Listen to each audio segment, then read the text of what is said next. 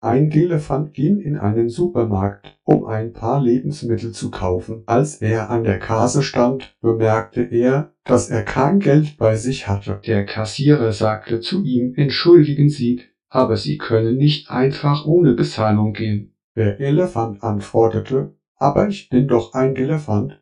Ich vergesse immer alles. Daraufhin sagte der Kassierer, okay, aber das nächste Mal bringen Sie bitte Ihre Gedächtniskarte mit.